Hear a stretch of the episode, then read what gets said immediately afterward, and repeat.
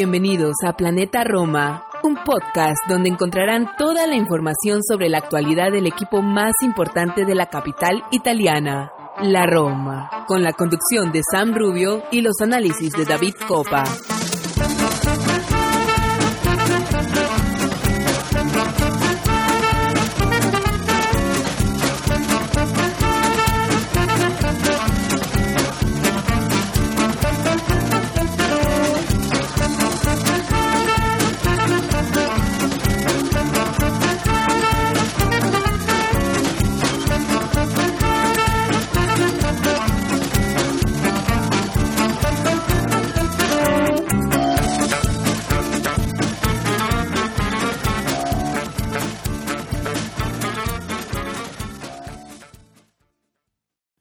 ¿Qué tal? Y bienvenidos a otro episodio más de Planeta Roma Podcast. Hoy a solamente unas horas del importantísimo partido entre la Roma y el Feyenoord, cuartos de final de la Europa League, partido de ida. Recordemos que venimos de la derrota eh, 1-0 de Quip, quizás una derrota un poco inmerecida, lo estuvimos comentando para acá y también en nuestros spaces de Twitter en los últimos días. Y vamos a estar comentando, por supuesto, la previa del partido, llega o no Dybala, posible 11 y otras situaciones en torno al club, mercado, ha oído cambios en las últimas horas.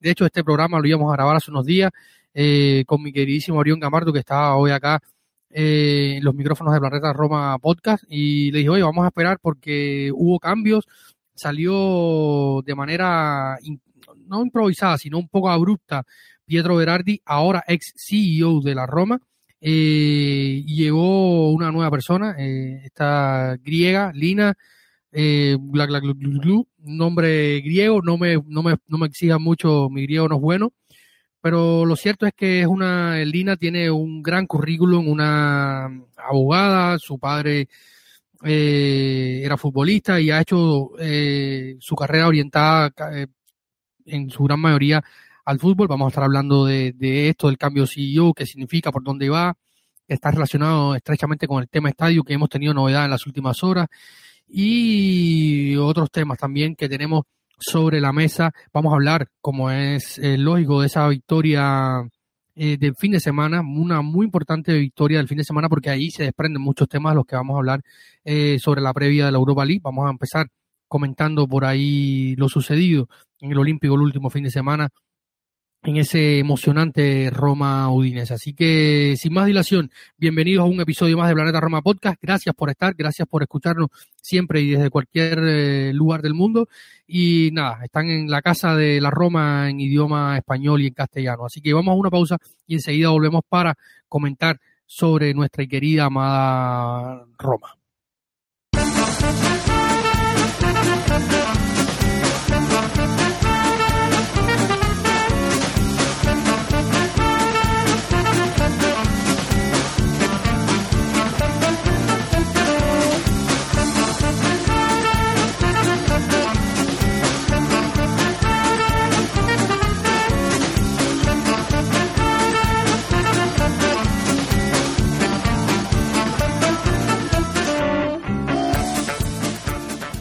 Mario, muy buenas noches. Gracias por estar aquí. Eh, son las, las ocho y poco más eh, en el viejo continente.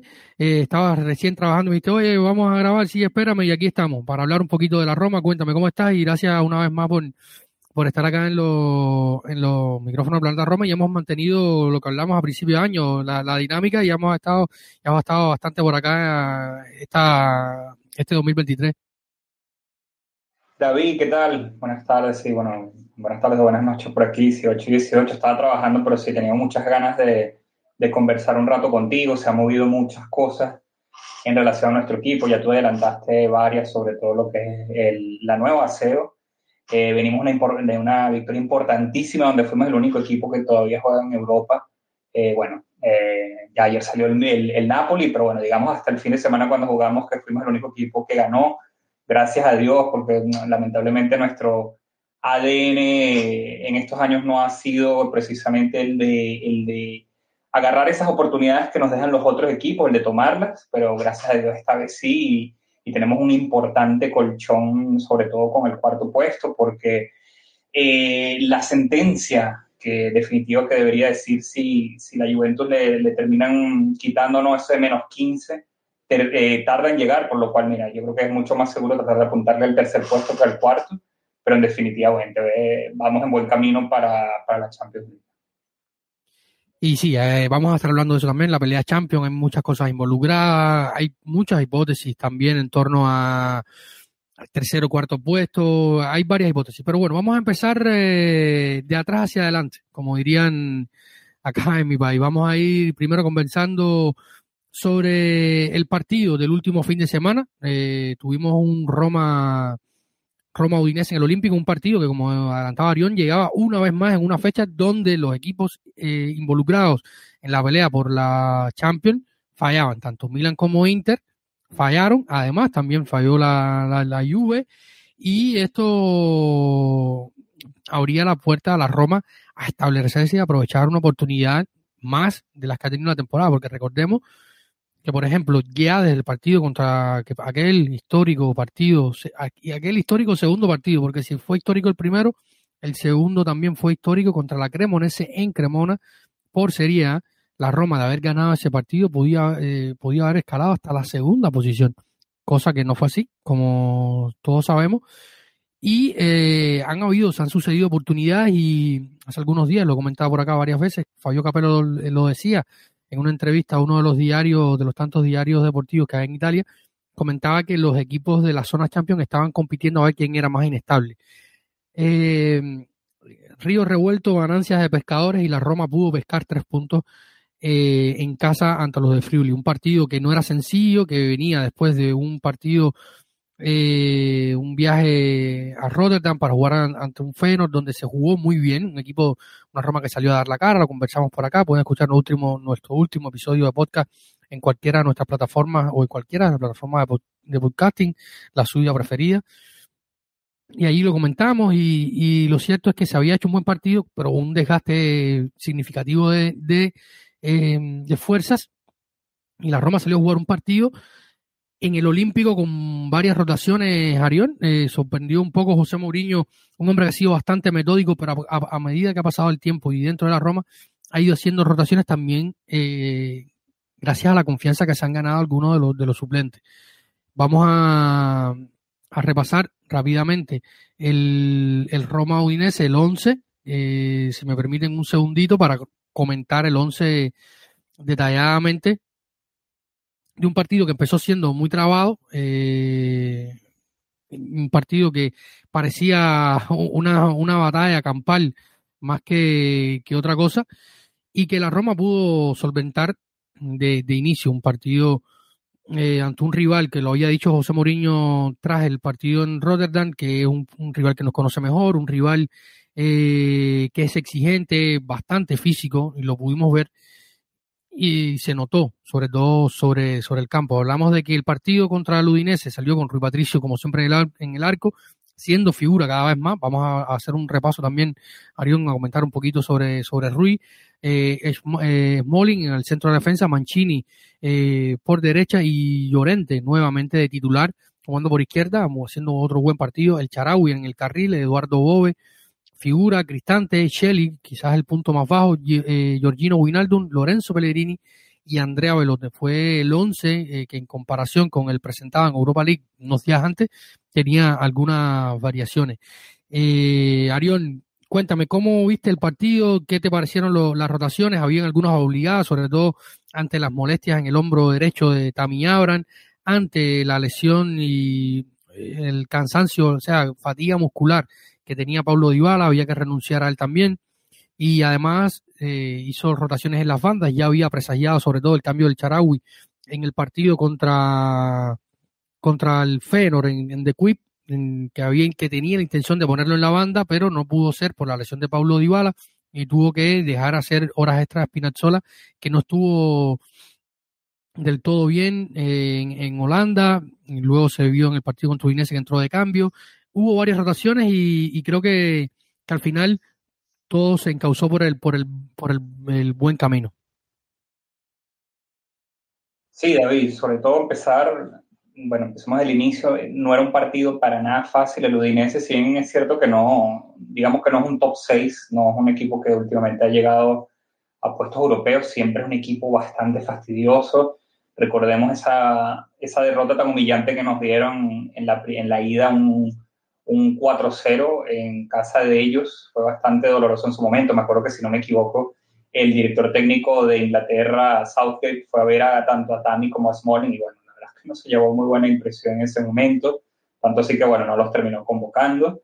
Eh, un, equipo que es bastante fuerte, un equipo que, que pegó muchísimo, pero tal como tú dices, eh, hubo ciertas rotaciones y sobre todo respondieron, que era lo importante, porque el problema que siempre se criticó un poquito a Mourinho en el pasado es que no, no rotaba, pero también el problema es que cuando rotó en su momento no había respuestas. Todos recordamos esa fatídica noche con el Bogling que nos clavaron tantos goles que, bueno, al final terminamos, gracias a ganando esa competencia europea el año pasado, pero no ha sido sencillo.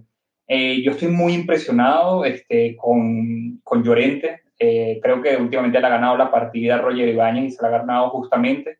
Eh, cuando tú y yo hablamos en el entretiempo eh, durante el partido, yo comenté que, mira, que aquí que juegue quien se lo merezca, no por nombre. Y, y Llorente, la verdad es que lo hizo muy bien. Eh, Eduardo Bobe, mira, por algo le dicen como un, un, como un perro, no, no, recuerdo exactamente cuál es la traducción exacta que le dicen en italiano, pero no sé si un perro desatado, un perro como que, ¿sabes? Que, que muerde, porque la verdad es que muy bien el, el jovencito de la cantera eh, para recoger ese, ese rebote que no era, no era para nada sencillo porque Cristante las tampó en el palo en el penal. Este, Lorenzo Pellegrini no, no, tomó el penal y al final el capitán comentó que Mourinho lo había decidido así. Sabemos que, recordemos que eh, nuestro capitán falló un penal eh, lamentablemente contra el Feyenoord cuando íbamos 0-0, por lo cual Mourinho dijo que no le quería dar más responsabilidades de lo que él ya está sintiendo. Por lo, por lo mismo lo, lo, lo hizo Cristante, que también la falló pero Bobe fue mucho más hábil y recogió el, el rebote. Y bueno, luego la, la anotó. Eh, Mancini le dio una, unas cuantas palmadas en la cabeza para celebrar. Me da mucha risa eh, Gianluca Mancini, que yo recuerdo alguna vez conversarlo contigo por privado en WhatsApp, eh, David, que habíamos comentado, que te pregunté por qué Mancini tenía ese tipo de comportamientos. Y bueno, tú me comentaste que él, a ver, sin nada, que no se entienda mal y no, no, no, no, nada malo, pero bueno, que eh, hablamos de que él viene un poco de una zona rural, un poco del campo, entonces bueno, hay ciertos modales que él no tiene, bueno, y aparte tiene una, un carácter bastante fuerte. Luego vimos a un Gini Wijnaldum que la verdad es que a mí, a mí me parece que está jugando bastante bien, le quemó los guantes a Silvestre en un par de ocasiones. Eh, Velotti lamentablemente sigue sin anotar en la Serie A. Eh, tuvo una oportunidad contra su ex equipo en la ida, un penal, pero al final lo terminó fallando, pero eh, creo que fue un partido de mucho sacrificio y la verdad es que ese, ese pase entre líneas, porque la verdad es que pasó entre dos de los defensores de la Universidad para nuestro capitán Pellegrini, que tenía también mucho tiempo sin anotar en, eh, en, jugada de acción, porque el capitán se había anotado de penal, pero no en acción. Eh, valió la entrada eh, de Velotti. Creo con el Sharawi, que mira, yo creo que hace muchísimo tiempo se ganó la renovación. Obviamente hay un tema económico importante, que él ahora gana unos 3 millones, si no me equivoco, alrededor netos. Eh, hay que ver lo que le está pidiendo, hay que ver lo que la Roma se le está ofreciendo, pero mira, un El Shaarawy que se vio eh, un poquito penalizado en el sentido de que tuvo que hacer muchas este, funciones defensivas, pero mira, el Shaarawy, un desgaste impresionante, un jugador que a mí me gusta muchísimo, un número 12 espectacular, eh, un jugador que yo espero que renueve porque nunca ha tenido, eh, nunca habla de más, siempre está dispuesto, eh, no le importa si, si el, digamos, este esquema lo desgasta, porque obviamente para él sería más fácil jugar con un 4-2-3-1 que, digamos, el ala no tendría que hacer ese, desgaste que, que le está haciendo. Eh, Cristante ya lo dije, bueno, Smalling es el último que me falta de la defensa, que la verdad lo hizo muy bien, y bueno, Río y Patricio que, que paró ese penal, teníamos mucho tiempo que no veíamos un penal eh, detenido, y sobre todo un momento que hubiera podido abrir el juego, el Udinese estaba empujando mucho, lamentablemente Bobe hizo ahí un, una jugada que no debió, pero eh, Rui Patricio la paró, gracias a Dios, y al final, mira, un, un 3 a 0 que nos dio una tranquilidad porque le sacamos este, unos puntos importantes al Inter. Eh, nosotros en este momento tenemos 56 puntos, el Inter 51 son 4. nuestro fixture, o sea, los juegos que tenemos lo hablaremos más adelante, pero tenemos muchos encuentros directos. Eh, adelanto que ya nos viene el Atalanta, luego nos viene justo el Milan, luego el Monza, pero luego el Internacional de Milano, por lo cual el, digamos que el calendario es muy duro, me estoy adelantando un poquito, es muy duro, pero lo bueno, entre comillas, es que lo tenemos, o sea, todo depende de nosotros y eso es muy bueno porque tenemos a, a un Muriño que lo veo muy entusiasmado, hoy en rueda de prensa pidió bueno, no quiero seguir saltando porque sé que vamos a hablar del Feyenoord un poquito más adelante, pero para finalizar hoy pidió, ¿sabes?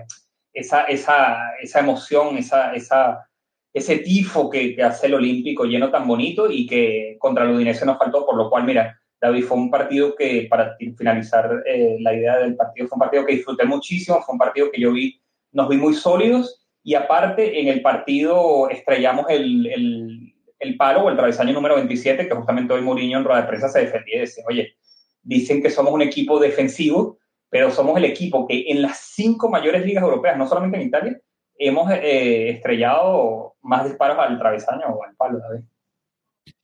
Un partido que puede ser un partido trampolín para muchos, ¿no? Hablamos de Lorenzo Pellegrini, como yo te lo había mencionado, eh, Tammy Abran, que hizo gol también. Eh, un partido que significa además, después de lo que pasó en, en, Rotterdam, la, que Lorenzo fallara el penal, como tú decías, la afición estuvo increíble en el partido con Udinese, la curva sud, eh, donde se está el, tifo organizado, por decirlo de alguna manera, los ultras, los hinchas o los grupos eh, más fieles a la Roma, montaron una pancarta hermosa dedicada al capitán, capitán siempre en las buenas y en las malas, él le respondía en mesa de prensa, eh, y yo creo que este es un partido trampolín por, muchas cosas. Pues, la victoria, sobre todo eh, los tres puntos y mantenerse en zona champion, borrar aquel 4-0 de, inicio de temporada y que jugadores como Lorenzo Pellegrini y Tami Abran pudieran quitarse un poco esas malas sensaciones de los últimos tiempos y eh, lleguen con, una, con un nivel de estima, de confianza individual mejor de cara a un partido que es brutal y que vamos a estar hablando más adelante. Eh, hablando en clave de los jugadores titulares, hay que hablar de Ruiz, ¿no? Porque, como tú lo decías, vos eh, falló una jugada, luego Mourinho lo felicitaba, pero también lo regañaba un poco. Eh, y hemos debatido mucho el tema, ¿no? Vamos a ir atrás, de atrás hacia adelante. Ruiz Llorente probablemente que es uno de los, de los, de los más, eh, de los, de los nuevos y los que debemos un poco hablar. Eh, ¿Cuál, es la importancia de Rui Patricio en este equipo? Se ha hablado mucho, se ha criticado, se ha debatido, lo hemos compartido nosotros en nuestro grupo de, de, de Patreon. Tenemos siempre largas charlas en torno últimamente sobre Llorente, con, con Gabriel, con Irving, con Martín, con todo. Un gran saludo a todos nuestros Patreons. Dicho sea de paso, recuerden que si quieren convertirse en, en Patreons de Planeta Roma, que no es más que un mecenas, un, un un seguidor que apoya y aporta directamente algo a, la causa de que es el proyecto Planeta Roma, eh, simplemente escriben en su navegador patreon.com slash planeta Roma. Allí se encontrarán las opciones de suscripción y los modos de, apoyar este, este proyecto. Eh, por ahí tendrán acceso a nuestro grupo de, WhatsApp, contenido extra, eh, los debates siempre con, con la familia. Como si Mourinho habla de familia en el grupo, nosotros también podemos hablar de, de familia en nuestro grupo de WhatsApp y en todos estos seguidores más activos, porque somos una gran familia, todos nos, nos debemos en general. Eh, somos, como siempre digo, es una página y un proyecto de hinchas y, para hinchas. y también pueden descargarse la aplicación de Patreon en su dispositivo móvil, le instalan y, listo. Se pueden suscribir, buscar Planeta Roma y, y, empezar a apoyarnos de una manera activa, dejándonos una suscripción, su apoyo eh, desde que puede desde un dólar hasta, hasta los tres dólares. Eh, siempre en nuestro grupo de WhatsApp, te decía, de Patreons, tenemos este debate. ¿Cuán importante es Rui Patricio? Y cuán importante, porque se hablaba mucho durante la temporada de buscar un nuevo eh, portero, portero para futuro, que no, es, no deja de ser cierto, ya Rui tiene una edad. Pero cuán es importante a la hora de salir a buscar un portero para la Roma, de que sea un portero listo para las necesidades que tiene una plaza como Roma, una tifosería como Roma. Yo lo he dicho muchas veces y, es la sensación que me da Rui Patricio, que asume el error como algo, como algo normal de, del juego, como debe ser. No, le, no, lo, no lo tira abajo. Ha, tenido errores, algunos más graves, otros menos.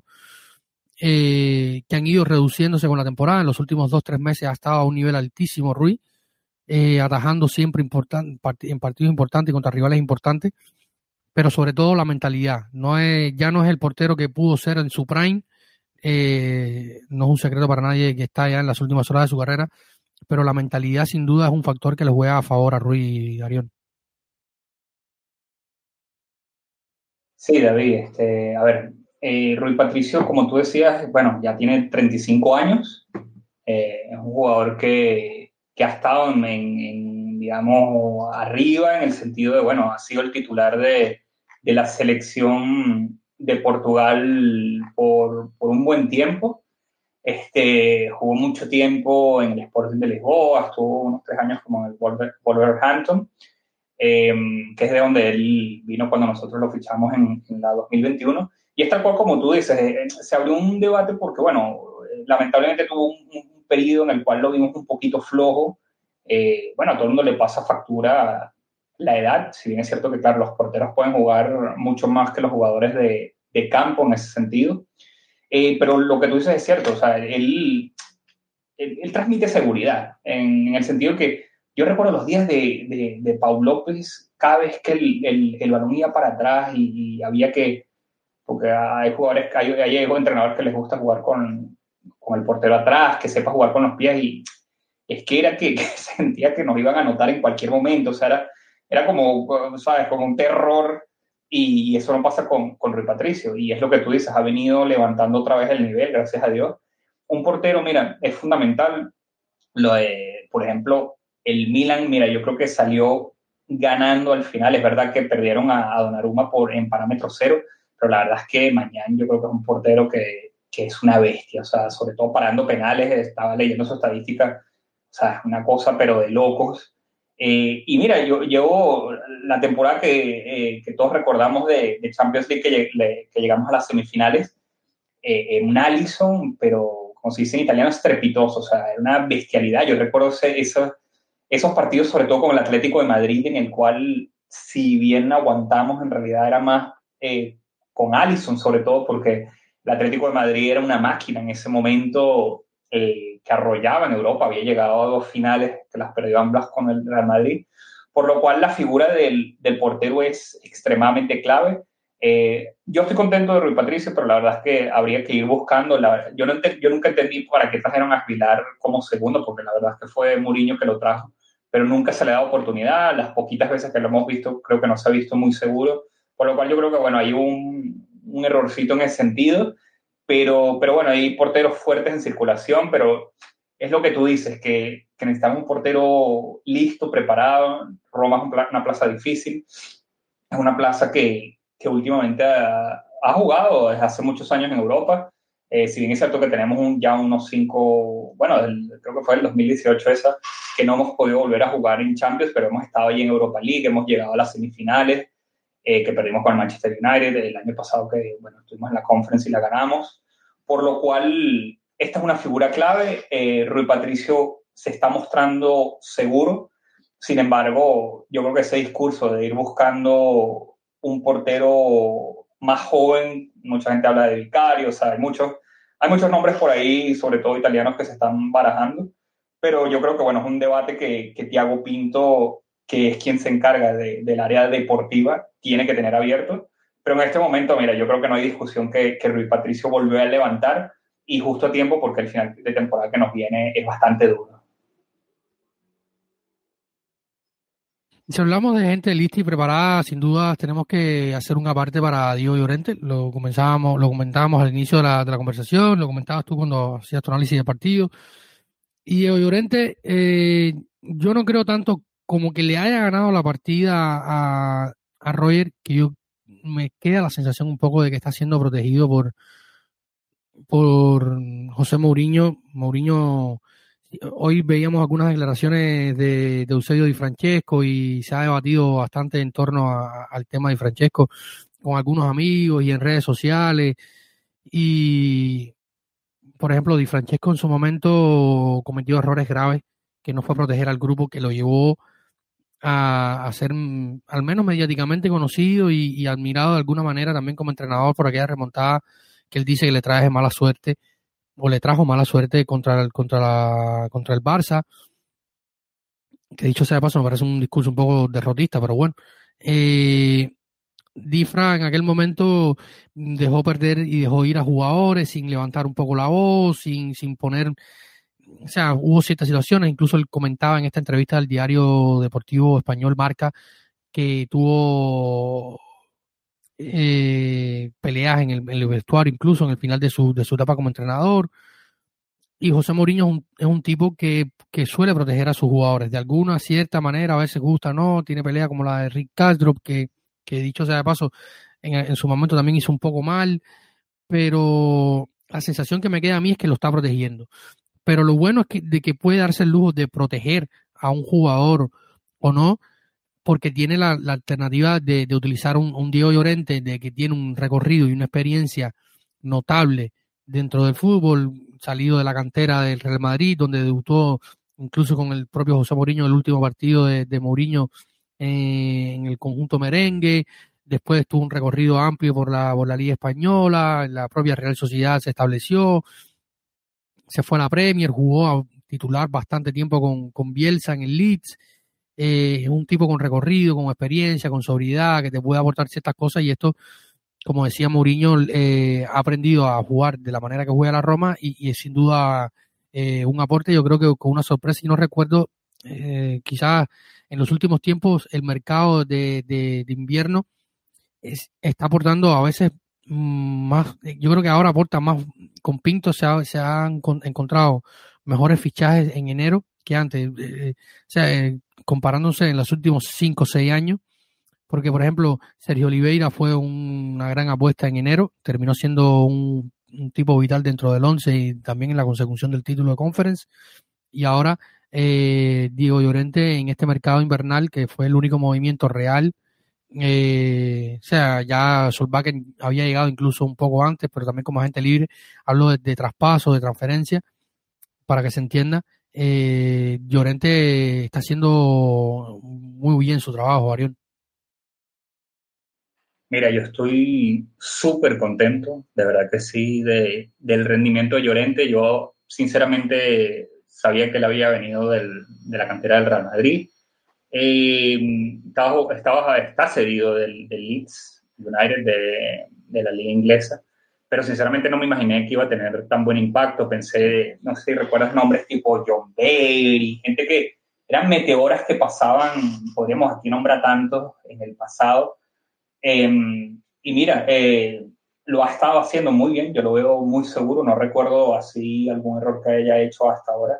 Y la verdad es que me, me encanta porque finalmente José Mourinho puede rotar los centrales, es verdad que Ibañez en los últimos dos o tres juegos no, no ha estado, pero porque con Bula sí, lamentablemente, eh, no, no lo ha hecho bien, la verdad. Y la verdad es que costó mucho en su momento dinero al Verona, le tuvimos que traspasar un par de jugadores este, para abaratar un poco los costos, por lo cual eh, yo creo que todos estamos muy contentos con, con Llorente, lo que pasa es que bueno, él ya tiene 29 años, la cláusula que se impuso para, para, digamos, comprarlo al Leeds United en caso de que quisiéramos si no me equivoco son 17, 18 millones. Eh, obviamente eso no lo vamos a pagar, eh, tenemos problemas económicos bastante fuertes por los cuales eh, nuestro mercado lo vimos el, el año pasado, creo que solamente en activo tuvimos 7 millones, que fue lo que costó Celic, pero el resto llegaron a parámetros cero como Velotti, como Dybala, los jugadores que ya sabemos. La sesión de Ginny Wijnaldum y en este todos los rumores que se están trayendo para el mercado de verano que bueno, nos falta tampoco mucho, eh, también son a parámetros cero. Sabemos que tenemos un gentleman agreement con, con, la UEFA, en el cual, si no me equivoco, no podemos gastar más de lo que, o sea, el, digamos que el balance tiene que quedar en activo, por lo cual yo creo que en esta sesión de mercado alguien va a salir importante, mucho se habla, sobre todo Roger Ibáñez, y no tanto por sus errores, no, sino que es un jugador que eh, justamente por haber jugado bien hasta hace poco, la verdad es que lo convocó la selección brasileña, eh, si es verdad que fue para un amistoso, pero uno de los jugadores que tiene de mercado, es un jugador que es muy rápido, por lo cual en Inglaterra tiene, tiene mercado, o sea, sería un jugador que se puede vender, eh, bueno, espero que no, si lo vendamos no sé que si por 25 millones, porque yo creo que es un jugador que, que tiene mucho margen de crecimiento, apenas 24 años, o sea, si, oh, si se queda bien, o sea, no, yo no lo estoy crucificando, a pesar de que nos ha costado tres derbis, yo, yo lo tendría en, en, nuestro equipo fácil, lo único que creo que sí no lo haría jugar el derby, la verdad es que le pesa mucho ese partido, pero mira, para concluir, la verdad es que, eh, tal como tú dices, David, o sea, el año pasado eh, Oliveria nos dio una mano bastante grande, lo que pasa es que, bueno, también costaba algo este, eh, tenerlo y, la Roma, bueno, decidió no apostar y, bueno, también por lo que comento de, los problemas económicos que tenemos, si no me equivoco, ahora está jugando en Turquía. Y por Llorente, mira, yo creo que lamentablemente no lo vamos a poder tener. Ojalá se pueda, por ejemplo, extender la sesión, este, algo así se está hablando por Gini Vinaldo, porque sabemos que Gini apenas es que está jugando eh, que estuvo mucho tiempo lesionado, por lo cual, mira, este, estoy de acuerdo contigo con lo que tú comentaste, Sí, es más difícil ahora mismo lograr una renovación de, de Gino o sea, renovar el préstamo porque está en el último año, en su último año de contrato y por lo tanto tendría que eh, renovar el, el, contrato con el PSG, más complicado. Se pudiera ser que se llegue a un acuerdo con el PSG para rebajar la opción de compra de unos 8 millones, un poco menos, para luego también intentar rebajar con el jugador el sueldo aún más. Recordemos que hoy se le pagan en torno a unos 5 millones de euros, los otros 2, 3 millones se lo paga el, el Paris Saint Germain y habría que renegociar. Con el Leeds, sin embargo, la, el préstamo de Llorente pudiera extenderse porque tiene un contrato más largo, creo que hasta el 2025, 2026, una cosa así, eh, por lo tanto, es más factible renovar el préstamo de Diego Llorente en este momento que el de Gini Winaldo. Y sin duda, una buena, una gran adición ha resultado ser eh, Diego Llorente eh, para un para un equipo que no podía rotar mucho la defensa porque Kumbula no había estado bien y sin duda es, un, es una victoria importante a la hora de rotar y sobre todo ante la acumulación de los partidos en un fin de temporada que nos verá enfrentarnos el próximo lunes en Bergamo ante el Atalanta, ante el Inter, ante el Milan, eh, en una carrera por Champions que está bien complicada y eso vamos a estar hablando un poco más adelante. Y de los jugadores para ir cerrando, Arión, con el, con el Roma Udinese y, con, con, el repaso de lo sucedido. Eh, hay dos jugadores muy importantes que tuvieron buena, buen rendimiento y sobre todo que se quitaron un, lastre encima. Uno es Lorenzo Pellegrini. Eh, lo hemos hablado por acá. Eh, no vamos a entrar otra vez en los detalles de lo estuvimos hablando por acá hace unos días con, con Mateo Di Mango y Santi Boys sobre el tema Lorenzo Pellegrini y qué le ha pasado, qué le sucede. Eh, hoy vamos a hablar en otro tono, ¿no? Y, y cuánto crees, o sea, ¿crees que este partido ante Udinese, donde anotó donde José Mourinho le quitó el penal un poco para quitarle esa presión y, el, al propio José Mourinho hace algunos días, una semana o, un poco más, había comentado que quizás lo mejor de Lorenzo estaba por venir en este final de temporada y esperemos sea así. ¿Puede ser, puede ser esto un hecho, que, lo mejor de Lorenzo Pellegrini a partir de este partido contra Udinese, donde fue figura, e incluso estuvo en el 11 de la semana, de la jornada, eh, hizo un gol después de, mm, no más de 500 días sin gol en una jugada continua eh, y no a balón parado. ¿Cuán importante es para la Roma que Lorenzo Pellegrini retorne a, ciertos niveles y, cuán importante puede ser en este final de temporada? Mira, efectivamente algo le pasaba a nuestro capitán. Este, venía jugando mal, él mismo lo declaró, él mismo dijo que, que lo estaba intentando, se veía en el campo que le estaba costando. Eh, mucha responsabilidad. El, nuestro capitán renovó, todavía no se sabe a, qué cifras y parece que fueron cifras importantes. Eh, Lorenzo Pellegrini eh, el año pasado, el, problema fue que nos acostumbró a un nivel de fútbol altísimo. también hay un problema en Roma que los que son romanos, romanistas y aparte capitanes siempre llevan una carga extra para muchos fanáticos y bueno, siempre hay el que se va, el que exagera y siempre está diciendo que, bueno, que, ¿sabes? Si no rinde, entonces que se venga, que no sé qué tal. En ese sentido, David, rescato algo que tú comentaste hace un rato y fue la, la pancarta espectacular que mostró la curva sur Eh, porque una cosa es el Roma Twitter, en el cual cualquiera detrás de un nickname este, que no sabe ni quién, quién es ni nada, eh, dispara tonterías, a veces no sabemos si son laciales que están este, ahí fastidiando, pero no dudo que haya ciertos romanistas, entre comillas, que también hayan disparado contra nuestro capitán en el sentido. Ojo, que fue lo que yo te, lo que te comenté, que, y, lo, y siempre será lo, lo que sostengo. No porque te llames Lorenzo Pellegrini vas a jugar, este, en ese sentido, si él estaba pasando una mala racha, está bien que lo sienten, pero no, no hay no ir a exagerar y decir que lo vendan y un poco de tonterías en ese sentido. Y la pancarta eh, de la Curva Sud, el TIF organizado, lo sostuvo eh, en el sentido de que le mostró, le dijo que él, él era nuestro capitán hoy y en el presente y era. Eh, y fíjate que cuando él anota, aparte de hacer con las manos como un corazón, señala y apunta a la curva sud así mostrando como que aquí estoy, ustedes me están sosteniendo yo estoy respondiendo, por lo cual yo creo que fue una gran liberación para nuestro capitán. Este, en ese sentido, hay que obviamente darle chance, o sea, hay que ver más partidos y si va a poder levantar un poco más el nivel al cual ojalá llegue, al que nos estaba acostumbrado, porque justamente en este, en, este final de temporada necesitamos a todos a, a un gran nivel, porque va a ser eh, lo que haga que lleguemos a, lo que logremos nuestros objetivos, que Dios quiera que, que, pudiéramos ganar ese trofeo de la Europa League, mira, que lo sueño, eh, y sobre todo, bueno, también clasificar a Champions League, porque la verdad es que eh, ojalá podamos otra vez volver a jugar en ese, en ese escenario de martes y miércoles, que es la mayor competición.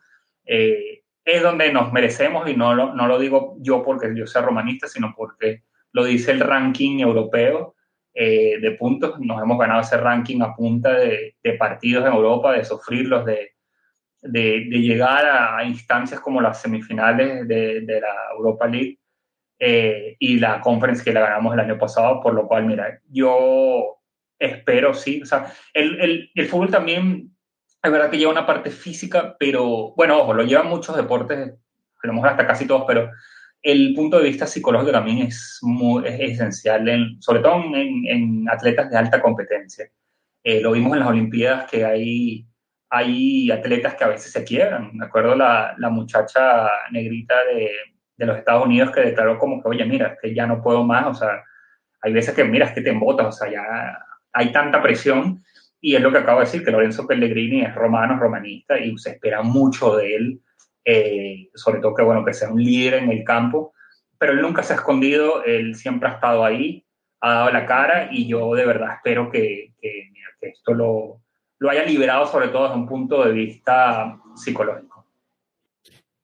Eh, exactamente, se ha hablado mucho, de, lo decía hace unos, días Ángelo Bañante, periodista de Sky Sport, en los micrófonos de, de Radio Estéreo, y decía que Lorenzo es un, como persona muy sentimental y está muy pegado a la malia, muy romanista y ha sentido un poco el, hate, por así decirlo, de la afición romanista en redes sociales, que evidentemente no, o no es la misma que va al Olímpico, o cuando va al Olímpico cambia de, parecer y aplaude y apoya al equipo. Eh, o luego utiliza, como muchas personas mm, hacen, quitarse las frustraciones eh, personales eh, en las redes sociales. Para cerrar el tema, Tami Abran, ¿cuán importantes son los goles para Tami Abran? Lo comentabas ahorita, somos el equipo entre las cinco mejores ligas europeas que más disparos a los palos ha enviado, 27 disparos a los palos contando todas las competiciones. Eh, hay poca fortuna, pero también decía José Mourinho en mesa de prensa este miércoles en la previa del partido contra el Feyenoord, que además de que hay poca fortuna, eh, Mm, hemos, el equipo ha sido ineficiente. Eh, ¿Cuán, cuán importante, es para la Roma que la eficiencia de cara a gol de Tammy Abraham vuelva? Es fundamental. O sea, un 9 vive del gol. Es su trabajo. Eh, es lo que debe hacer, es lo que se le paga, es lo que todo el mundo espera. Y bueno, obviamente Tammy Abraham es nuestro delantero titular también esperábamos los goles del Galo Velotti. No estamos hablando de un delantero cualquiera, estamos hablando de un, de un jugador que si bien es cierto que nunca salió hasta que llegó a la Roma de su dimensión Torino, pero un jugador que en su momento, en su prime, sé que era exagerado, pero Urbano Cairo llegó a pedir 100 millones. Me acuerdo que el Milan ofreció, yo creo que fueron 60 más algunos jugadores. O sea, es un jugador que, que parecía proyectado muchísimo más. Y algo le está pasando a nuestros delanteros, porque yo creo que sí producimos las jugadas, eh, se ve en los partidos, verdad que hemos tenido juegos no muy bonitos, juegos trabados, pero ocasiones de goles se han, se han producido. Yo recuerdo que hasta hace, hasta hace uno o dos meses recuerdo haber visto una estadística en la cual se veía un gráfico de los, de los 20 equipos de la Serie A. En, ese gráfico mostraba en eh, jugadas producidas de gol y que finalizaban en, en los tres palos, bajo los tres palos. Y la Roma era el último en esa conversión. El Napoli era el primerito.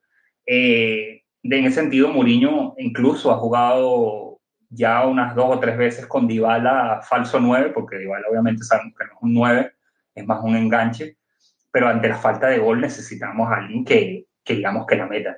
Por lo cual yo espero que Tami también se, se haya liberado un poquito a, Tami yo creo que, no sé, entre el factor psicológico, pero también cuando se lesionó, porque a principio de año recordemos esa jugada que si no me equivoco fue contra el Boloña, la salvó en la línea, creo que la anotó al Milan al final, que fue el principio de la debacle del Milan cuando les empatamos, íbamos perdiendo 2 a 0 en San Siro y al final levantamos el partido y lo logramos eh, empatar. Este, uno de los goles fue de, Abraham, no recuerdo si el otro fue de Ibáñez. Eh, pero el, el, inglés había empezado bastante bien este año natural, eh, 2023, luego se lesionó y, y, le ha costado mucho, pero bueno, siempre es un jugador muy importante, jugador alto, jugador hábil, rápido, y yo creo que contra el Feyenoord, eh, yo creo que va a empezar. Este, así que bueno, sí, yo también espero que, que se haya liberado un poco Tami con, con ese cabezazo que anotó para el, para el 3 a 0 ante el Torino. Sí, esperemos que Tami pueda volver a Tami papá, eh, fue padre eh, hace no mucho y esperemos que pueda, de hecho celebró el gol llevándose el dedo a, la boca como el pupone, eh, una celebración que puso de moda en Italia eh, nuestro querido Francesco Totti. Vamos a un alto en el camino, a la altura de los 40 minutos y poco más, para eh, hablar ahora un poco de lo que pasa fuera de, de los campos de fútbol. Antes, luego, volveremos a hablar un poco de la carrera Champions y cerramos con el plato fuerte la previa a la partido de Europa League de este jueves. Así que vamos a una pausa y enseguida estamos volviendo acá a los micrófonos de Planeta Roma Podcast.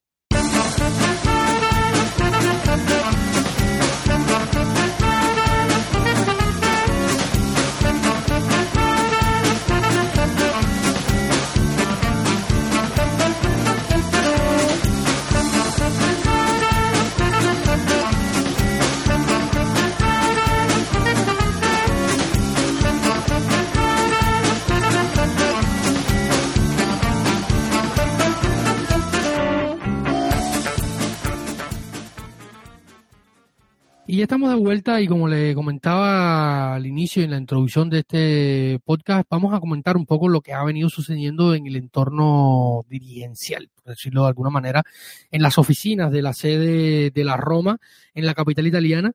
Eh, este martes estuvimos, este lunes, eh, estamos a, miércoles, grabamos este episodio miércoles 19 de abril a las 3 de la tarde, hora de de La Habana, 9 de la noche, hora de, Barcelona, y estamos hablando, vamos a hablar de lo sucedido esta semana.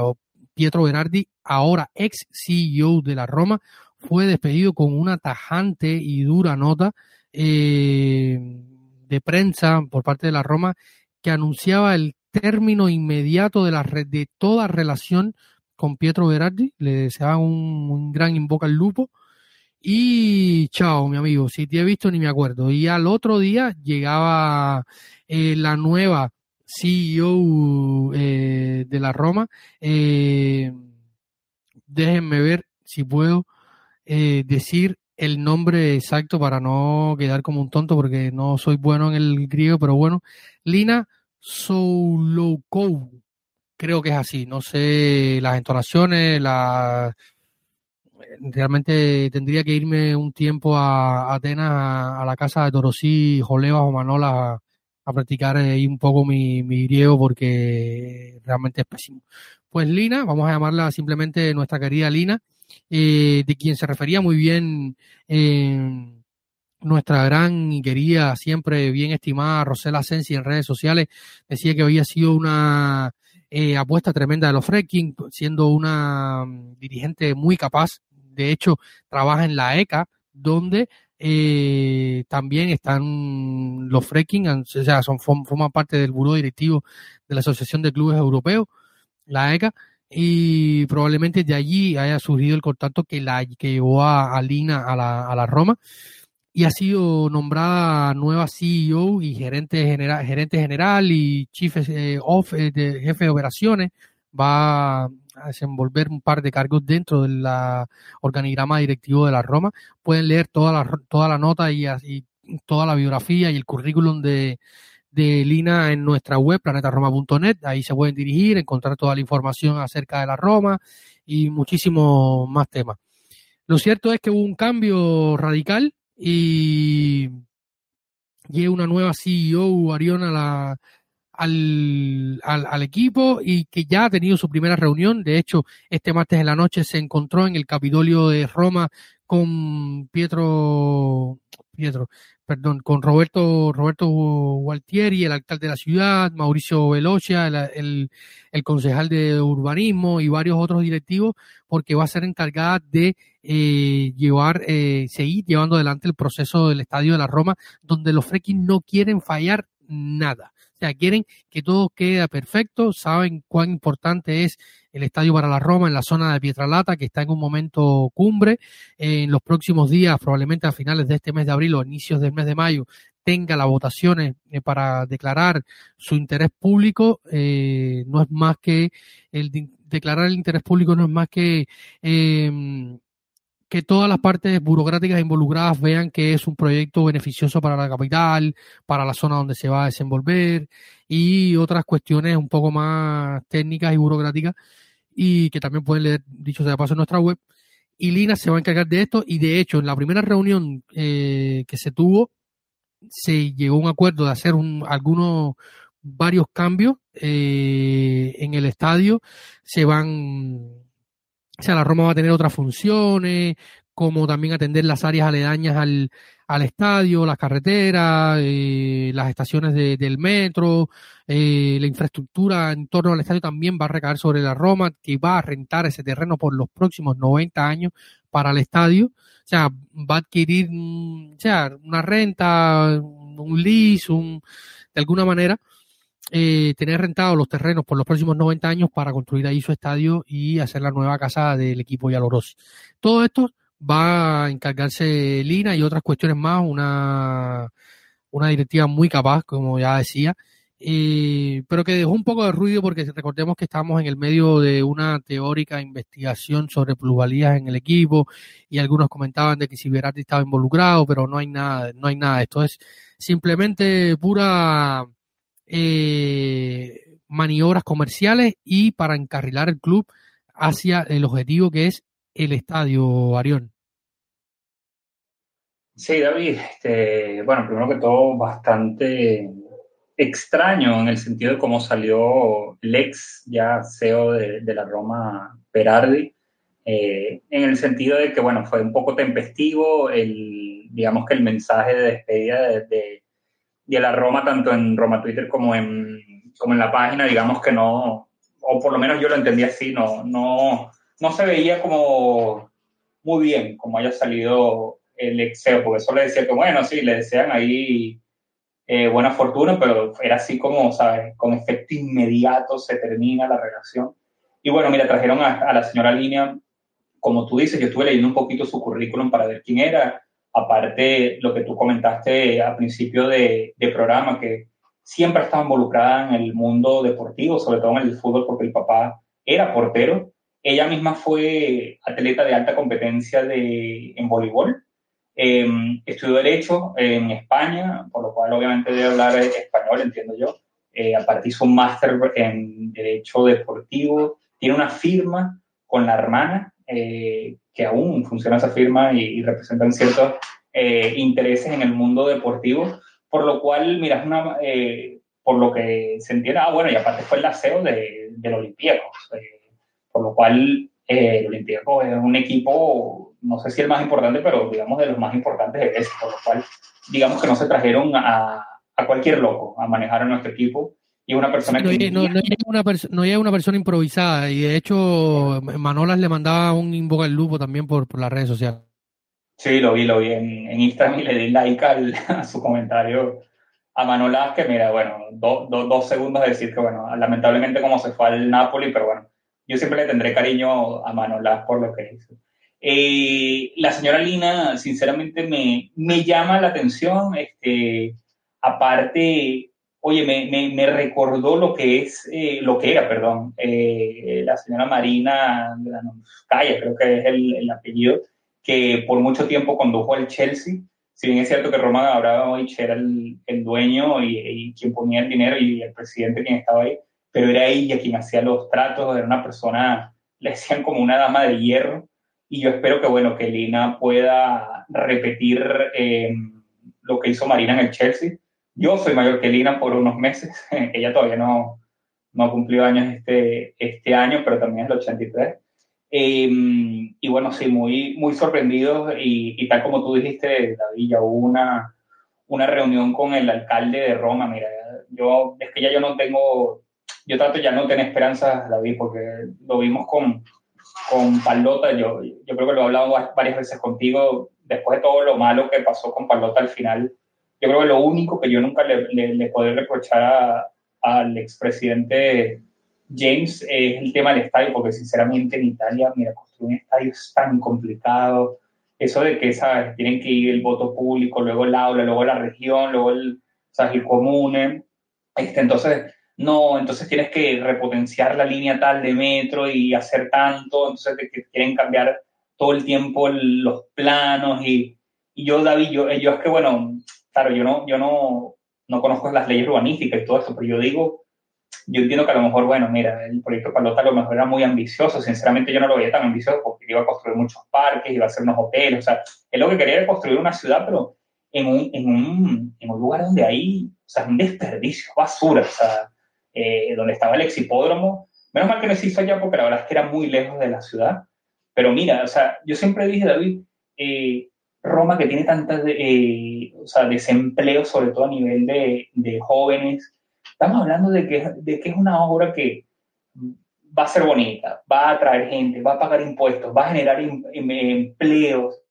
Aparte, todos sabemos lo importante eh, que no es, no es, quedarse atrás a nivel de, del fútbol eh, contra los demás equipos. Si no tienes un, un, estadio propio, es muy complicado competir con equipos como la Premier, que pueden gastar millones de millones.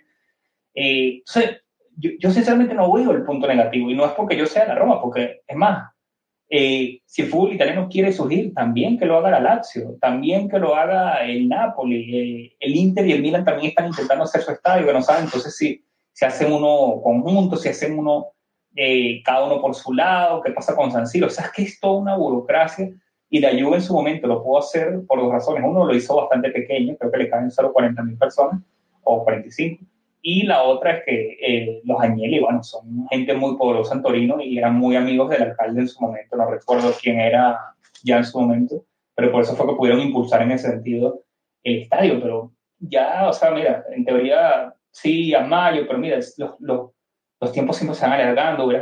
Ojalá este, se pueda empezar ya, porque nosotros en cuatro años cumplimos los 100 años, eh, nos fundamos en 1927, ahí bueno, sabemos que hay esa, ese problema de, de cuándo fue exactamente, porque hay unos documentos que dicen una cosa, otros que dicen otra, pero sabemos que fue en ese año y, y para, para, el centenario sería bonito tener nuestro propio estadio. Entonces, bueno, tal como tú dices, ya se tuvo la primera reunión con el alcalde Valteiri y, y, bueno, ojalá, este, y todos, nos, todos esperamos que bajo la, la dirección de la señora Lina, la señora que es griega, este, bueno, podamos alcanzar éxitos deportivos también.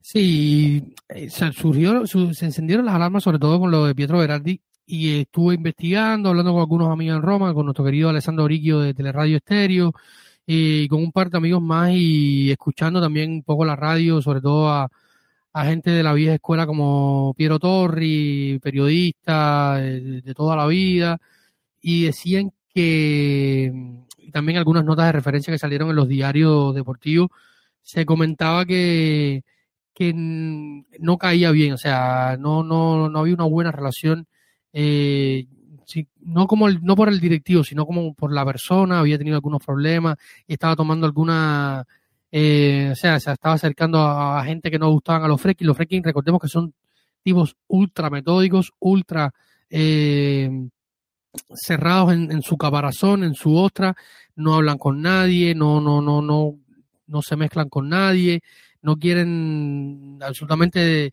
eh, nada, o sea, con la prensa, los medios, se mantienen al margen de todo, lo cual a mí me parece muy bien, eh, quizás también fuimos un poco al extremo de James Palota a los Fredkin en este caso, pero yo lo celebro en un entorno como Roma, que de, cualquier cosa se arma un polvorín, lo prefiero sustancialmente así.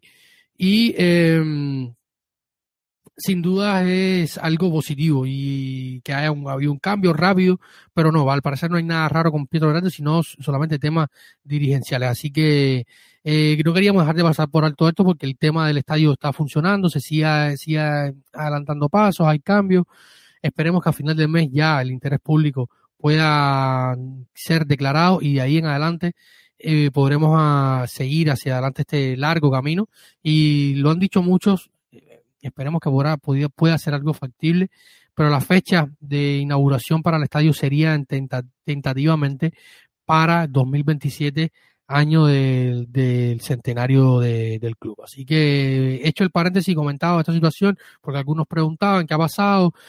Eh, y sin duda una persona como Lina que, a nivel de gerencia tiene tanta experiencia, es un, perfil eh, más internacional, como, como lo decía Arión, ha, estado involucrada eh, toda su carrera en cuanto al fútbol, querían una persona que, además pudiera tener, o sea, pudiera llevar a la par las dos eh, eh, características, ¿no? Eh, ser una buena dirigente y además conocer sobre fútbol.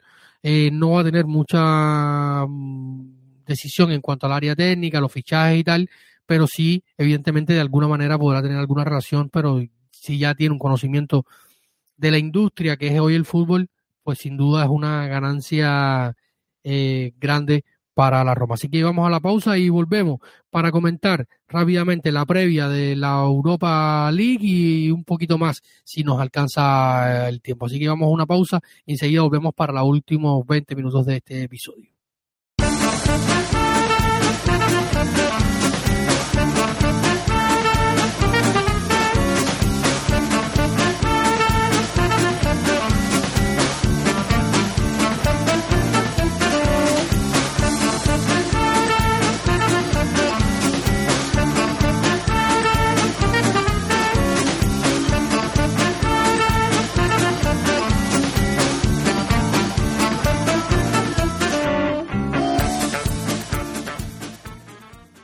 Arión, vamos a hablar de competiciones europeas. Eh, vamos a tratar de, hacer un mix con los dos temas, creo que, se puede, porque hay dos situaciones relacionadas. Y es que en los últimos días se comentó que el cuarto puesto para eh, la Champions League no podría ser suficiente. Ya lo habíamos comentado eh, en nuestro grupo de Patreon con nuestro querido Iván, que nos comentaba sobre el tema, habíamos debatido.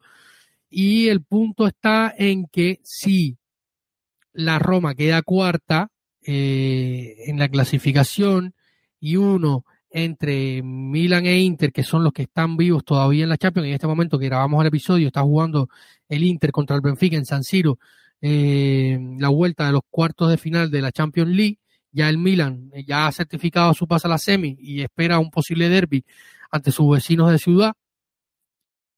Si el Inter termina de certificar su pase y uno entre Inter y Milan, que son los que están ahora mismo en la pelea por la Champions, termina fuera de los cuatro de la Champions y eh, logra ganar la Champions, Inter o Milan logran ganar la Champions y eh, la Juventus eh, logra ganar la Europa League y no le devuelven los puntos. Dicho sea de paso, este miércoles fue la audiencia en la Fiscalía del CONI para el debate sobre si le devuelven o no los 15 puntos.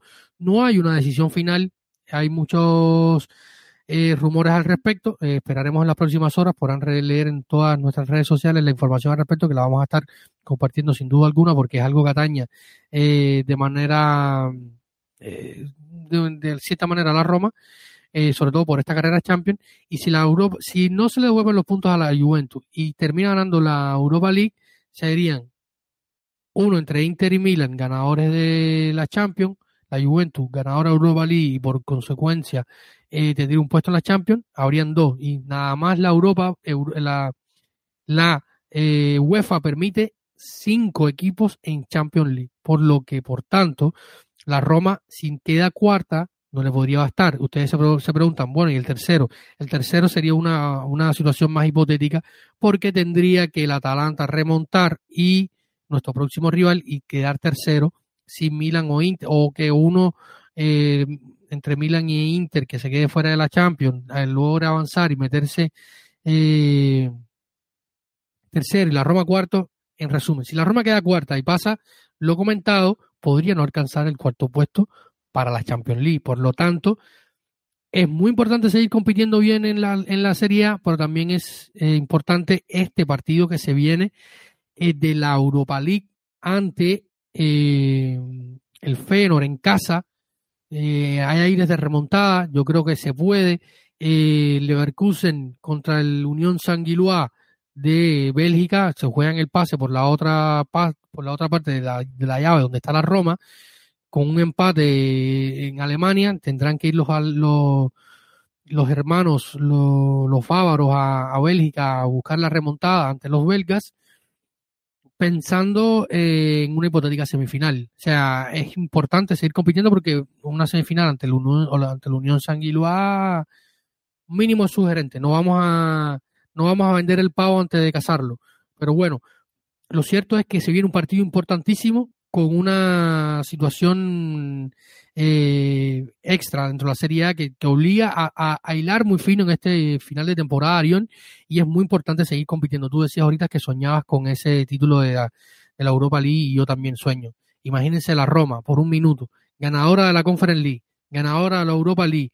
Además, en el año en que nadie quería a Pablo Dybala o que no lo quisieron o que la Roma compitió mejor y se lo llevó, es campeón del mundo y campeón de un título importante europeo, algo que no pudo lograr con la Juventus, para mí sería un sueño increíble. O sea, que la Roma sea eh, ese equipo capaz de eh, lograr la gesta en dos competiciones europeas seguidas y además todo lo que significa contra los rivales, sería un sueño. ¿Cuán importante es el partido de este jueves, Arión? Y cuán importante podría ser la baja de Pablo Dybala. ¿Tú lo pondrías a jugar de inicio, lo gestionaría? ¿Ha sido el, debate en las últimas horas en cuanto al partido? Sí, David, este, complicado es poco, porque aparte de, todas las hipótesis que tú comentaste, eh, lo que yo dije al principio, que, que, en Italia no se sabe si le van a devolver o no los puntos a la Juve, por lo cual ahí tenemos otra, otra, otra variable que podría entrar a fastidiar, por lo cual efectivamente, como tú dices, o sea, tenemos que jugar ese tercer puesto como sea.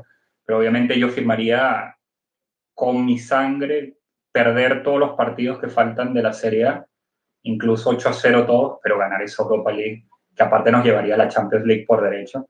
Eh, es más, yo quisiera contra el Manchester United un cabezazo de Smalling en el minuto 95, algo así. Bueno, soñar no cuesta, no cuesta nada, pero bueno, el Feyenoord es, se, yo veo un poquito, bueno, también el Roma Twitter no refleja la realidad, pero yo nos veo un poquito confiados y, perdimos la idea. Ojo, ellos tienen dos, dos, resultados útiles porque ellos podrían empatar y pasan. El Feyenoord, ojo, es, el que está ganando la liga neerlandesa, por lo cual el de los Países Bajos, por lo cual no va a ser ningún paseo, va a ser bien complicado. Si Pablo Dybala no llega al 100%, yo no lo arriesgaría desde inicio, más bien lo pondría ya con un poco de rodaje eh, más adelante, pero yo creo que si él llega, Mourinho lo va a poner desde el inicio sí o sí. Va a ser súper importante, sobre todo, encontrar ese primer gol que nos dé la tranquilidad de, saber que tenemos la eliminatoria empatada y ahí ya sería otro juego. Sabemos que el, el, gol de visitante ya no, ya no cuenta, por lo cual eh, si ganamos 2 a 1 nos iremos a, a un tiempo extra. Eh, y bueno, Dios no quiera penales porque lamentablemente últimamente no estamos tan finos en, en penales, pero va a ser un choque duro en el cual tienen que jugar los que mejor estén, los titulares, porque mm, no, aquí yo también voy a pecar de lo que está haciendo ciertas personas con, con el Feyenoord, pensando que somos favoritos incluso, aun cuando perdimos la ida, pero yo creo que si pasamos eh, los cuartos de final, eh, con Mourinho, con el equipo que tenemos, sea el equipo alemán o el otro, yo creo que a la final llegamos. Otra cosa es ir a ganar la final en un partido único. Por lo cual, mira, aparte no quiero perder contra el Feyenoord, que son unos fastidiosos. Sabemos lo que hicieron en la Barcacha hace tiempo, que la destruyeron. Fueron como 3 millones que tuvo que poner el Ayuntamiento de Roma porque nadie en los Países Bajos ayudó. Eh, aparte, cuando fuimos a jugar, incluso antes, en la época de Yerviño, le lanzaron un, inflable, de, banana. Eh, bueno, le ganamos la final de la conferencia el año pasado, ya han estado con su fastidio de la lloradera eh, desde entonces, por lo que sinceramente, personalmente, después del Manchester y el Liverpool, en, europeamente hablando, los equipos que yo más odio en Europa, eh, el Feyenoord fácil me completa mi top 3 y bueno, mira, o sea, un partido que me tiene con mucha ansia, sinceramente. Mañana voy a la oficina y mira, sea como sea, voy a venirme a ver ese partido. Menos mal que es a las 9 y no como el, el pasado que fue a las 6:45, muy temprano. Em, pero mira, va a ser un partido muy duro, pero tenemos de nuestra parte que venimos de una victoria, una victoria que casi todos nuestros jugadores se, vieron bastante bien. Eh, un olímpico de Roma lleno que siempre es ese jugador número 2 en el campo. Eh, ellos, así como en la ida nosotros no tuvimos a nadie que nos apoyara, ahora ellos no van a tener nadie que los apoye de la afición. Por lo cual, David, mira, es, como lo dice Mourinho, siempre el, próximo partido es el más importante y bueno, el partido de mañana es el más importante de la temporada. Y bueno, sobre todo también complementando todas esas hipótesis que tú comentaste, yo vería hasta más complicado a lo mejor lo de la Juve que gane la, la, UEFA y, y, bueno, alguno de los del, de Milán gane la Champions, porque mira, el Inter ya está ganando 1 a 0, o sea, ya llevan un, parcial 3 a 0, por lo cual, salvo catástrofe, bueno, apenas van al minuto 16, es verdad que bueno, el fútbol es el fútbol y el Benfica pudiera remontar, pero salvo catástrofe, va a haber un equipo de Milán en la final. Otra cosa es que, bueno, le pueda ganar al Madrid o al City en esa, en esa final, pero un equipo italiano y más concretamente de Milán va, en la Champions League va a llegar a la final. Correcto, tenemos ya, es, un hecho que habrá un, que habrá un italiano en la final de la Champions League. Eh, la Conference League, la Fiorentina, en teoría está teniendo un, eh, parece no tener rival y está teniendo un gran 2023, el equipo de Vincenzo italiano. Eh, y tiene sin, sin duda muchas cartas sobre la mesa para meterse en una hipotética final. Hay, hay equipos complicados, está el, estaba el el Nice, eh, son rivales de, la Liga o de la Premier que, en un partido único pueden hacerte daño. Y una final eh, no, no es para todo el mundo y no todo el mundo puede llegar a una final plantarse y ganar. Digan lo que digan, aunque sea la Copa Pistón, como dicen los amigos míos en broma, pero las finales se juegan y se ganan y no todo el mundo está listo para ello. Eh, sin duda, eh, comentaste algo muy interesante y es que hay un poco de confianza. Yo creo que hay un poco de confianza partiendo de la sensación de superioridad que dio la Roma en la previa de un partido donde todos decían el, el, el Feyenoord está arrasando, el Feyenoord es el mejor equipo de la de la Eredivisie, el Feyenoord esto. Y es verdad, sin demeritar el Feyenoord que está haciendo un gran trabajo, un equipo que perdió cuatro o cinco jugadores importantes de una temporada a otra, pero donde también eh, el líder absoluto de esa liga, como es el Ajax, ha tenido una temporada de espanto. Espantosa temporada del Ajax que le abre la puerta a los otros competidores a que eh, se puedan eh, meter en la pelea. Porque a mí la sensación que me dio el Feyenoord, Ariel, no sé de ti, es que, por ejemplo, el Feyenoord también era un partido único, el Feyenoord de la final de Tirana con Sinistierra, con Marco Senesi, con, con otros jugadores, eh, este chico que se fue al United, el lateral creo que era derecho, eh, era un equipo que a mí me daba, o sea, me generaba más sensación de, de alarma, eh, no de miedo, pero sí alarma porque era un equipo con jugadores importantes, que luego, evidentemente, todos emigraron a ligas importantes como la Premier, Y, estos chicos, lo decía Roy Magay, que yo creo que ha sido el más acertado de los neerlandeses que ha dado declaraciones. Eh, un gran delantero, un gran futbolista, Roy Magay. Eh, imposible olvidar aquel gol de la Champions, creo que es el gol más rápido de la historia de la Champions League. Una barbaridad. Lo disfruté muchísimo en el Debor y después en el Bayern.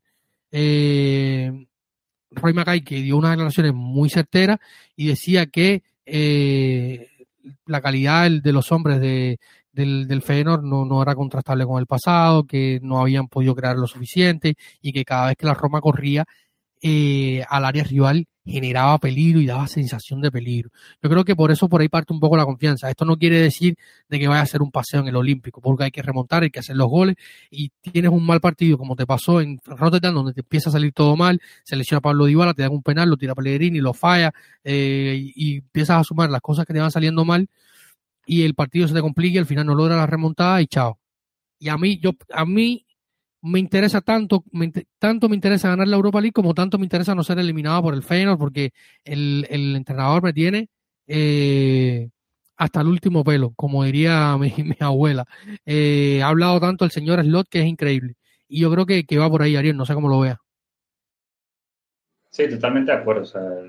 Yo tampoco quiero ser eliminado por el, sobre todo por el, el Feyenoord, lo que acabo de decir, ya con todo lo, eh, el histórico que tenemos contra ellos, completa mi top 3 de equipos que, que odio deportivamente hablando en Europa.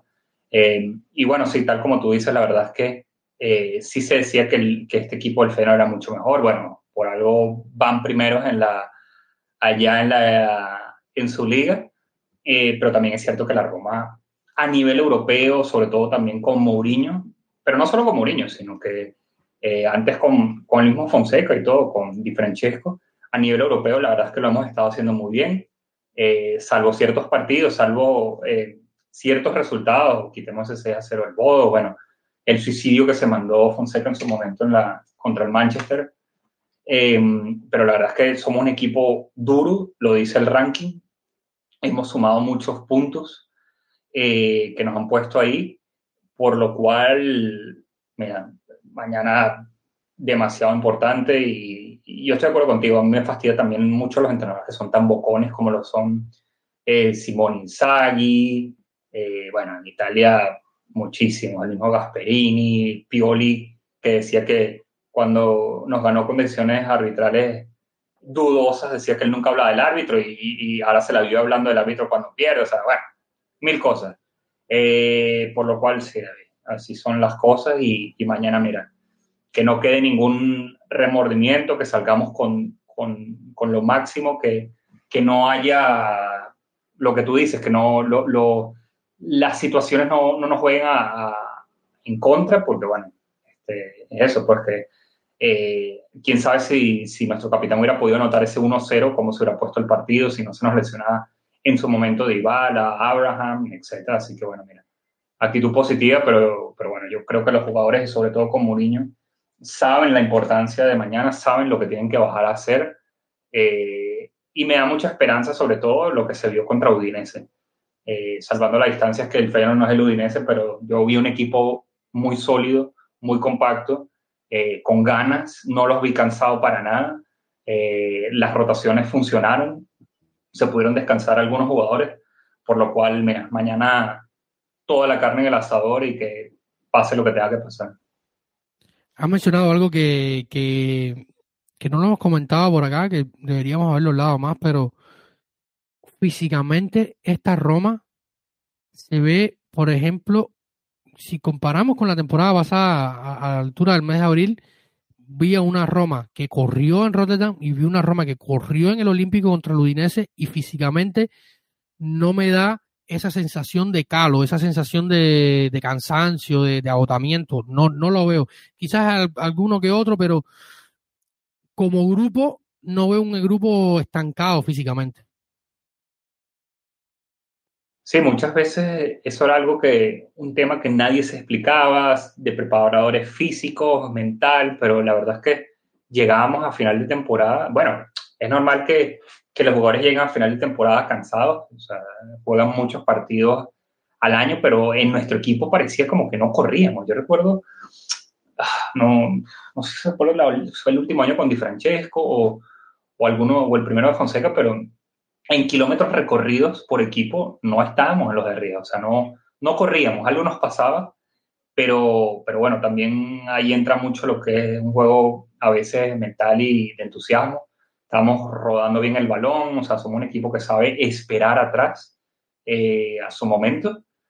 Y, bueno, eh, por eso lo mencioné y tú lo recalcaste, que a nivel físico, yo la verdad es que nos veo bastante bien. Estamos ahora, eh, bueno, con Gini podemos rotar un poquito más, ahora que está Cristante, está Matic, podemos, ¿sabes? Podemos hacer un poco de rotación con Pellegrini, este, Tami se, se rota con, con este, está el Sharawi que hace mucho desgaste, como lo comenté. Yo lo único, la única peca que tenemos ahí, bueno, son los laterales, que bueno, lamentablemente se nos, se nos lesionó Ricky Carso. Espinazzola es uno que le ha costado un poquito levantar el nivel, pero bueno, eh, del resto, menos mal que como comentábamos hace un rato, entró Llorente en esa rotación, o sea que, que si algo le pasara a los titulares siempre, vamos a decir que entre comillas en este momento Ibáñez es el que está sentado, pero un jugador que en cualquier momento es un titular, o sea, eso, eso es muy importante y es algo que yo creo que está ayudando, eh, que finalmente, mira, sea uno o dos jugadores por, por partido, podemos rotarlos, por lo cual yo creo que llegamos en una, bueno, salvo Dybala que está llegando un poco apurado por lo, por lo de la lesión, pero que ha entrenado un grupo, lo que hace bien esperar, pero, pero yo creo que en general llegamos bastante bien al partido decisivo de mañana. Pusimos, pusimos un post de última hora en nuestras redes sociales para pedir un par de, preguntas. Le mandamos un saludo a Luis Díaz, que nos mandaba, ya nos dejaba su, nos mandaba salud, decía que, que, éxitos y sus mayores deseos al proyecto. Muchas gracias Luis hasta, hasta, hasta Venezuela. Y Pablo, nuestro querido Pablo Ibaño, viejo, viejo, no, no por, por viejo de viejo, sino por, por antiguo de seguidor de, del Planeta Roma desde allá, desde Chile, eh, nos preguntaba rápido, Arión, listado de posibles jugadores a dejar el equipo para el próximo año, ya sea porque no rindieron o por necesidades de venderlo por el FIFA Fair Play. Eh, y dentro de los jugadores que están a préstamo, algunos con, posibilidad de volver y, volver en solución al equipo. Ya de eso lo estuvimos hablando con el tema de Gini, Gini Winaldun y, y Diego Llorente, eh, en este momento es más fácil que Llorente siga a préstamo la, la Roma que Gini Wijnaldum, que habría que, hacer una negociación un poco más extensa. Madi Camara no continúa eh, de los que están a préstamo. Así que, que son los importantes dentro del primer equipo que están a préstamo, probablemente no continúen. Ahora, eh, Arión, rápidamente una lista de los que siguen y por, de los que no siguen y por qué. Mira, que no sigan, gracias a Dios salimos de William Vianda y Coric, que obviamente algunos hasta se olvidan. Em, habría que ver qué se hace con los jóvenes. Tenemos muchos que, que son interesantes y que yo mandaría préstamo, el mismo Bobe o el Tairovic. Tenemos jugadores, el Volpato, jugadores que me han decepcionado y yo creo que no solo a mí, Marech Kumbula, la verdad es que cuando fue llamado en causa ha jugado bastante mal. Georgino Winaldon habría que verlo. Tú lo comentaste, eh, eh, tiene un tema importante de contrato. Yo no me arriesgaría, si te soy sincero, David, a comprarlo. Eh, gana mucho dinero. Yo trataría, no sé si a veces extienden por un año el contrato con, con sus equipos y bueno, se puede extender la sesión. Yo no lo sé, a menos que tenga un final de temporada brutal y bueno, estamos entramos a la Champions y tenemos el dinero, pero, pero sabemos los problemas económicos que tenemos. Habría que ver, David, eh, ¿Qué pasaría con, con los laterales? Este, Celic lo compramos, pero bueno, este, 7 millones, una cifra importante. Yo creo que, bueno, eh, yo no creo, o sea, es así, o sea, hay jugadores que se le han ido extendiendo los contratos porque es un tema de amortizar en, en, el balance las fichas, por eso, por ejemplo, el mismo Kumbula este, renovó, sabemos que Brian Cristante renovó, eh, no sabemos las cifras definitivas, solo sabemos cuando salga el balance eh, que sea público, pero los Fientis nos han, nos han acostumbrado a que eso que veíamos con Palota de, de, vender a los nuestros mejores jugadores ya no se ve, menos mal. O sea, se mantiene, digamos, lo que es el núcleo, por lo cual yo no esperaría cambios así tan fuertes. Y lo que te comenté, que yo, mira, he, leído que, bueno, Ibáñez tiene grandes estimado, eh, estimadores en, en lo que es la, la Premier League y poder hacer a lo mejor un sacrificado para tratar de buscar, digamos, un presupuesto más importante y nosotros poder ir al mercado.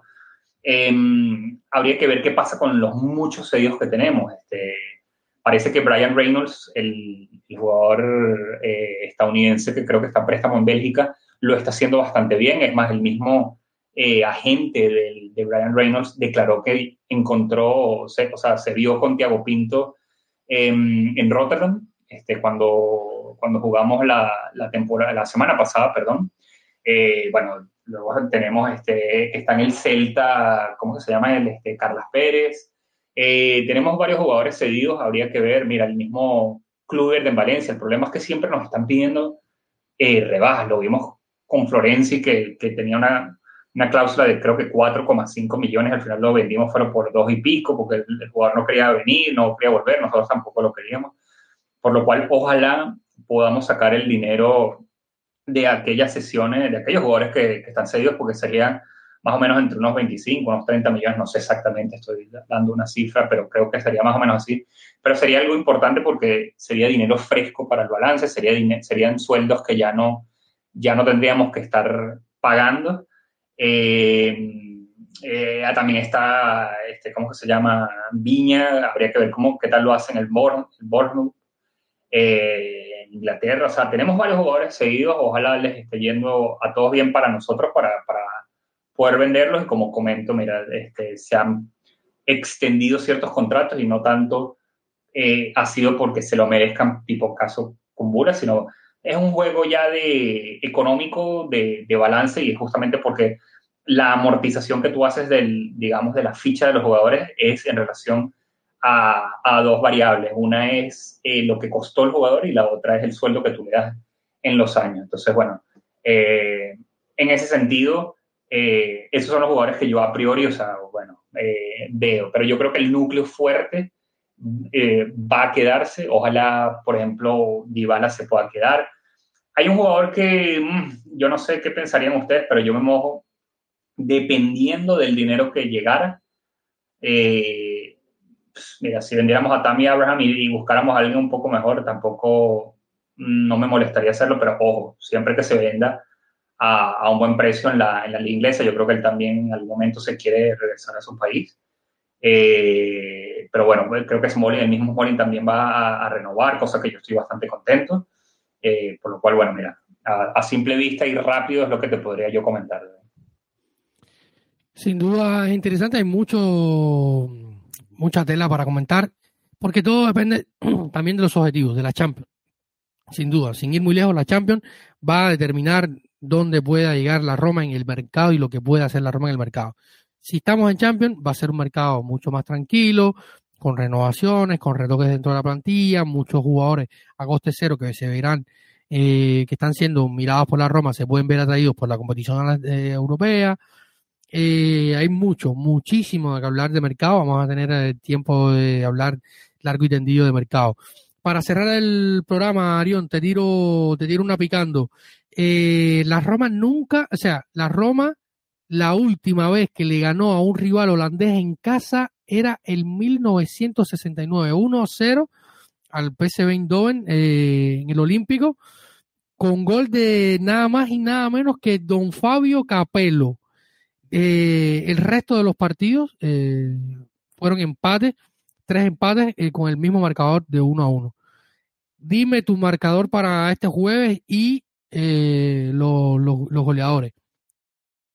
Mójate. Mira, mira, me mojo. Yo digo 3-1, 3-1, porque yo veo difícil que el Feyenoord no, no, anote. Nosotros nos vamos a ir, vamos a tener que, lanzarnos para arriba. Dybala va a anotar sí o sí, Tami va a anotar sí o sí, y el tercer gol lo va a anotar nuestro capitán que nos va a llevar a las semifinales. Estoy convencido que vamos a ganar, pero creo que 3-1, ya sea en, en, tiempo de 90 o en suplementarios. No creo que lleguemos a penales y espero que no. No, yo si llegamos a penales me acuesto a dormir hasta el próximo día y en la mañana me entero del resultado porque tengo que, tengo que evitar eh, asistir a la sala de coronarias aquí. Eh, no, no, no, no puede ser. Pues eso, no, a, lo, a lo mejor va y hacemos una tanda de porque la Roma es así y hacemos una tanda de penales que ni la del 2006 de, de Italia, ¿no? todo, todo es posible, porque la Roma es capaz de lo mejor y de, de lo peor. Eh, pero sin duda se nos viene un partido súper emocionante. Así que nada, muchísimas gracias Arión por estar una vez más por acá en esta hora, hora y media casi de, programa. Y estaremos ya la próxima, los próximos días, si esperemos, por favor, que el Dios de, del fútbol eh, juegue vestido de Yalorossi este jueves y podamos pasar a la siguiente fase. Si pasamos a la siguiente fase, vamos a tener programa especial acá el próximo viernes temprano eh, para comentar lo sucedido en el partido, reporte, vamos a hablar. Tenemos, además, tenemos fin de semana libre porque el partido, eh, la visita a Bérgamo al Gewes Stadium de Bérgamo para enfrentar al Atalanta será el próximo lunes.